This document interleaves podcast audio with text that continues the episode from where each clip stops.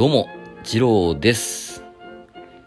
この番組は造園をなりわいとする次郎が庭園にまつわる人物や歴史を多角的に分析し、ちょっとした小話を交えて解説する文化的仮想散歩系ポッドキャストです。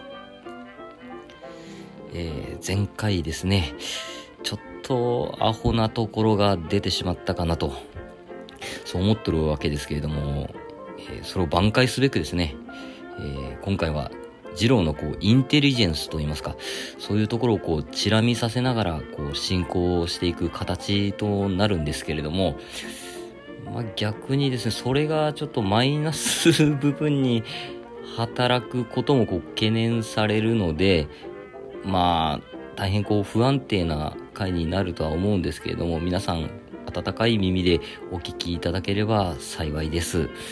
はい。えー、じゃあまあ恒例の暦の方に行きましょう。えー立秋は時効ですね。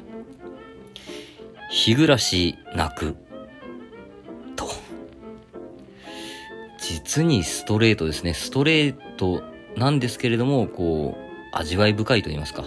そのような表現となっております。日暮らし泣いてるねっちゅうことですね。うん。まあ、この日暮らしっていうのは北海道南部から奄美大島に分布している中型のセミです。日の出前や夕方の日暮れ時など、まあ涼しくなった頃ですね、よく鳴きます。えーほとんどのセミはですね、夏の季語なんですけれども、日暮らしとつくつく帽子は秋の季語でございます。えー俳句などを読まれるときは、あの、お気をつけください。えーこの間散歩しておりましたらですね、ストレリチアを見かけました。えー和名が極楽鳥花と申します。南アフリカ原産の多年草ですね。はい。鹿児島では周年開花します。あったかいんでね、えー一年中咲きます。冬はちょっと減りますけどね。うん、この極楽鳥花ですけれども、名前の通り、見た目がもうほんと鳥みたいです。もう、僕的にはほとんど鳥寄りなんじゃないかな。ほぼ鳥なんじゃないかなと思ってもいます。画像検索とかするとですね、あ、鳥じゃんとなると思いますので、ちょっと見てみてください。花言葉は、輝かしい未来です。えー今回は、えー、重森美玲のご紹介後編ですね。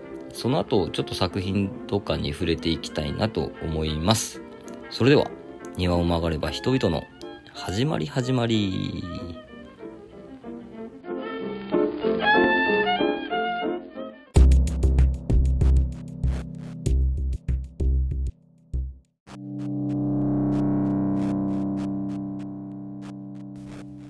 はい、本編です。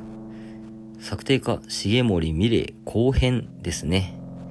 えー前回まではですね、上京したミレイが大学設立に失敗し、故郷の岡山に戻ることになるんですけれども、そこで作った庭がですね、あれ？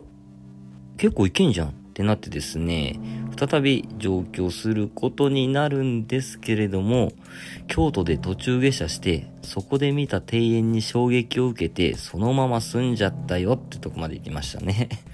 はい。じゃあ続きをお話ししていきたいと思います。え京都に家を定めたミレイはですね、え庭園や生け花の研究者として活動しておりました。え各地の庭を調査して回ったんですけれども、あることに気がつきます。え庭園の図面や資料は存在してもですね、庭園の資料ってないよねっつうのに気づくわけです。そこへ、室戸台風が西日本に上陸します。1934年の出来事ですね。近畿の名園も大ダメージを受けたんですけれども、庭に関する図面や資料が残されていないため、修復が困難でありました。うーん、こりゃいかんと。そこでこう、ミレイがですね、全国の庭園の実測調査を行うことになります。そして、1939年、日本庭園史図鑑全26冊を出版することになります。えー、当時ですね、日本各地の時代や様式も異なる庭園を自ら訪れ実測し、写真撮影も担当。調査、研究を進めていった結果、一つの確信に至ります。江戸中期を境にして庭の芸術性が落ちていると。そして自分が生きる昭和には将来に誇れるような庭が作られていないと。こう確信するわけですね。これが彼の創作者としての血を再び刺激することになります。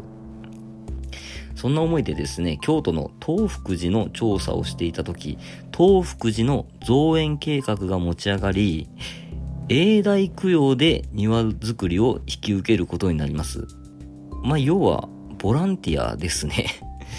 えー、多くの庭を実測、調査した実績と、画家を目指していた自身の自由な発想で、この仕事に取り組むことになります。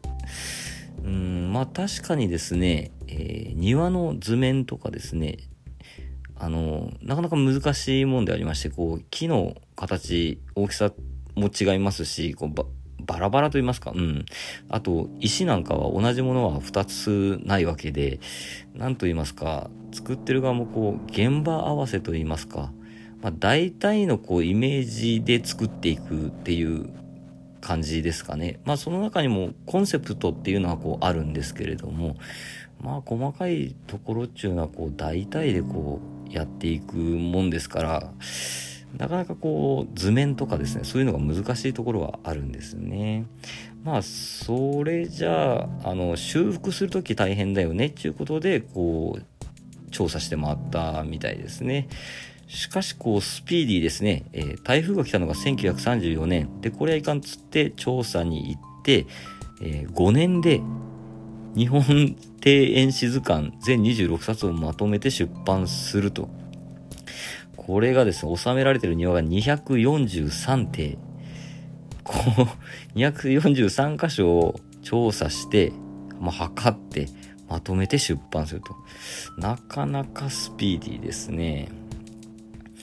まあ、重森美玲の生い立ちというか、まあ、紹介はこの辺ですね。で、まあ、作品がですね、結構多いもんですから、まあ、一個一個こう、ね、紹介していったらもう大変なことになりますので、今回ちょっと出てきた東福寺のご紹介をしようかなと思います。後半はですね。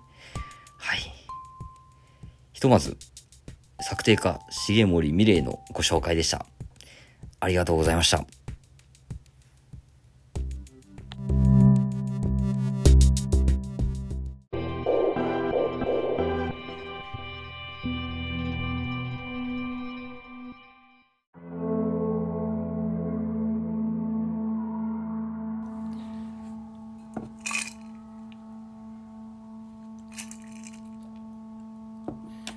はい。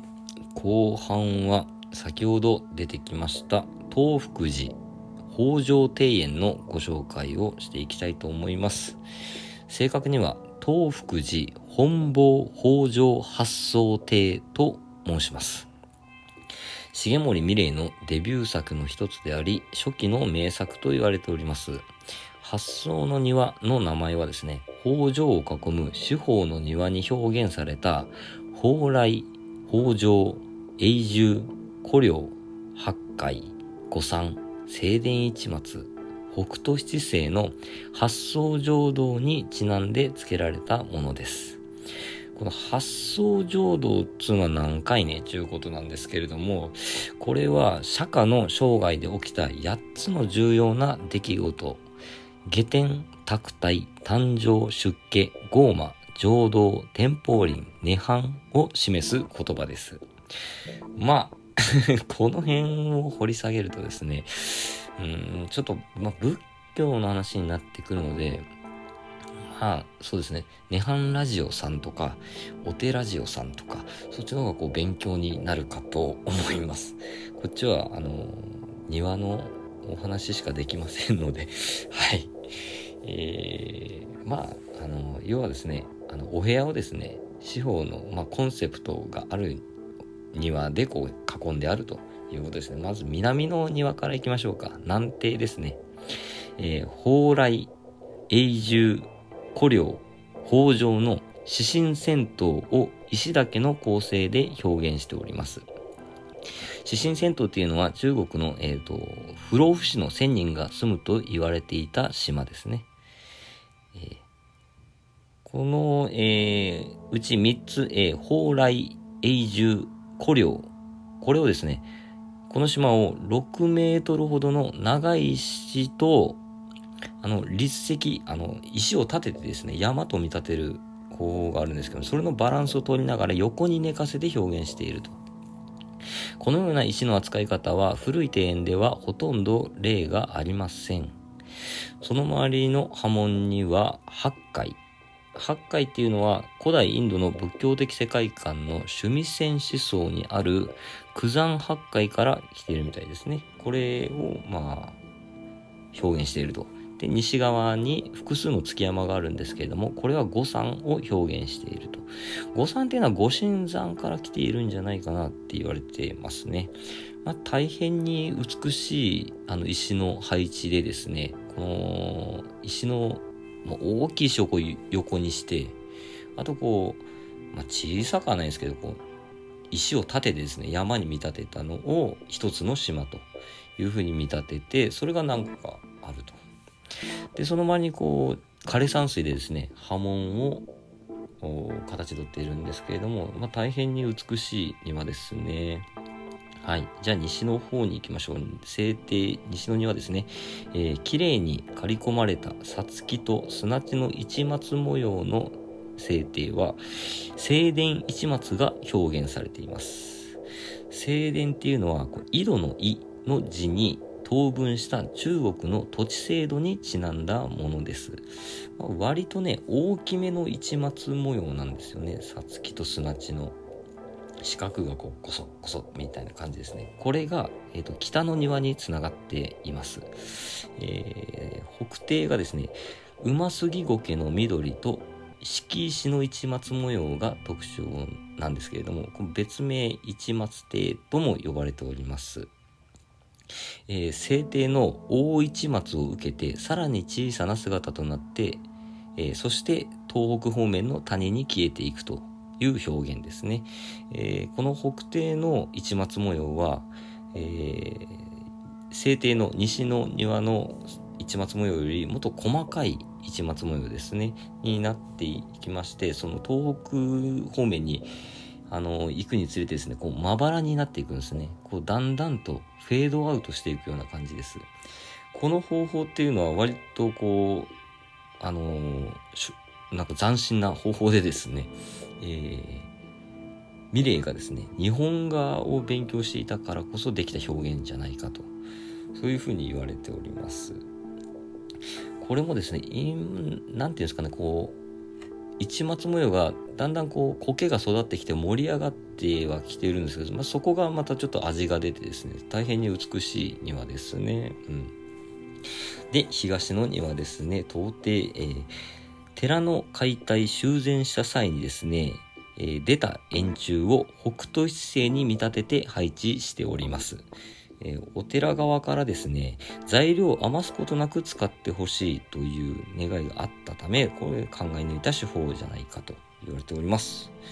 えー、平安神宮の我流橋がヒントになったみたいです。この我流橋っていうのは、その三条大橋、五条大橋を壊した時にこう出てきたその石を飛び石みたいにこうあの川に並べてるんですね。それが竜の形に見えたっていうのをこうヒントにして、えー、北斗一星の形にこの、えー、お寺を修理した時に出てきた円柱をこう置いてあるわけですね。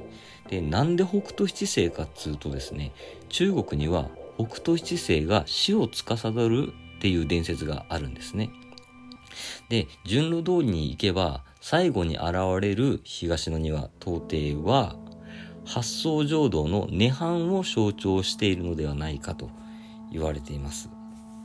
かっこいいですね。で、奥に二重の生垣が見えるんですけれども、それは天の川を表現しておると。まあ、考え抜かれた庭ですね。本当にバランスがいいと言いますか、トータルして総合的に美しい庭です。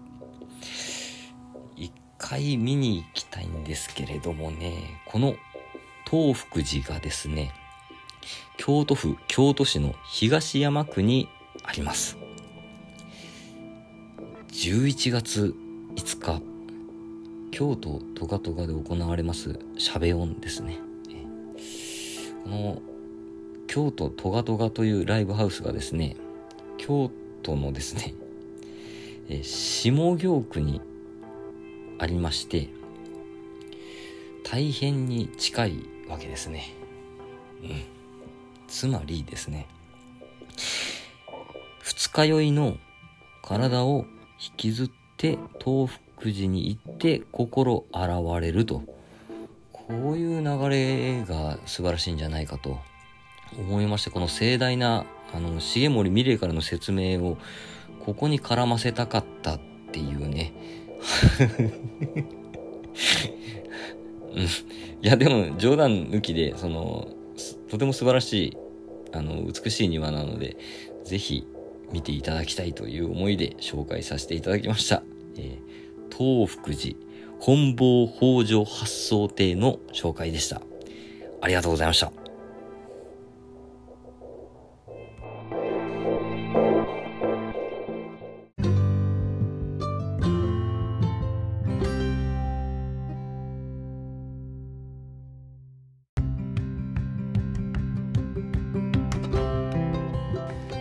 はい、総括です。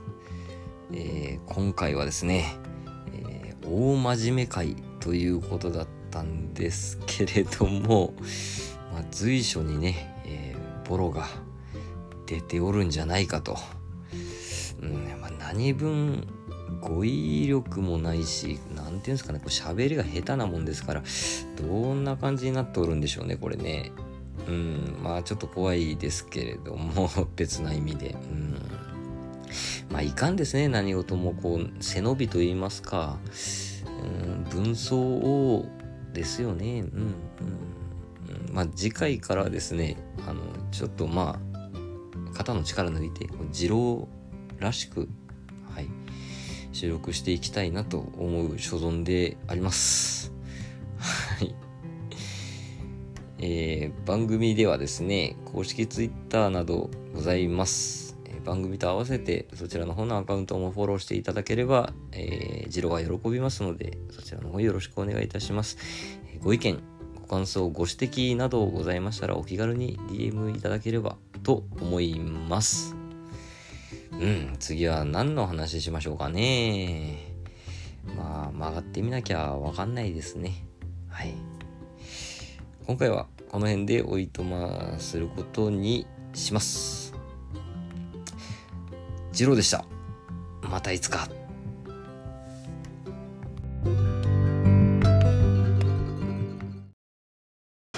ジャックインレーベル音楽とポッドキャストの融合イベント「シャベオン」「エフェロンチーノウォーバードライ」「トゥトゥ」大大だけな時間。クー。徳増たけし2022年11月5日土曜日京都トガトガ。お問い合わせはクマジャックインレーベルまで。